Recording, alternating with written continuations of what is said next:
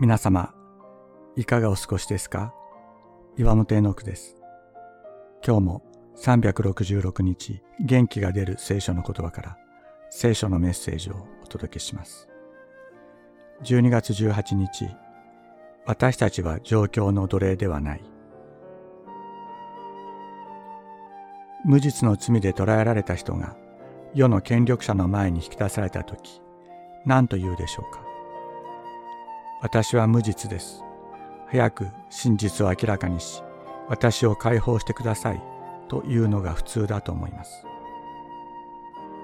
しかし、伝道者パウロは2年以上も無実の罪で牢獄につながれ、鎖で手錠や足かせをかけられた状態でアグリッパ王の前に引き出された時、次のように語りました。私が神に祈ることは、ただあなただけでなく、今日私の話を聞いている人も皆、私のようになってくださることです。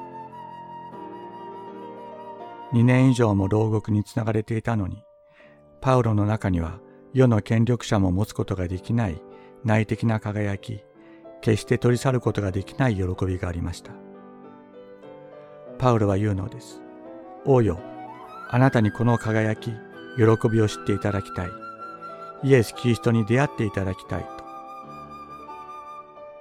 私たちは人生の中で思いもよらぬ出来事に遭遇することがあります。一方的に人から否定されることがあります。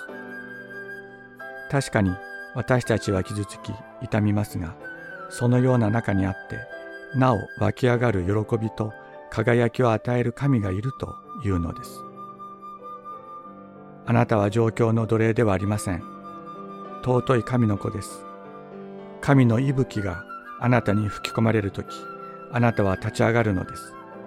キリストが私たちの中に住み始めるからです。状況は思うようには変わらないかもしれません。しかし、状況はあなたを癒しめることはできません。あなたは状況よりも尊い存在だからです。あなたはキリストと共に喜びの道を歩み始めるのです。あなたのために祈っています。ですから私たちは落胆しません。たとえ私たちの外なる人は衰えても、内なる人は日々新たにされています。私たちのひとときの軽い観難は、それとは比べ物にならないほど重い永遠の栄光を私たちにもたらすのです。私たちは見えるものにではなく見えないものに目を留めます。見えるものは一時的であり見えないものは永遠に続くからです。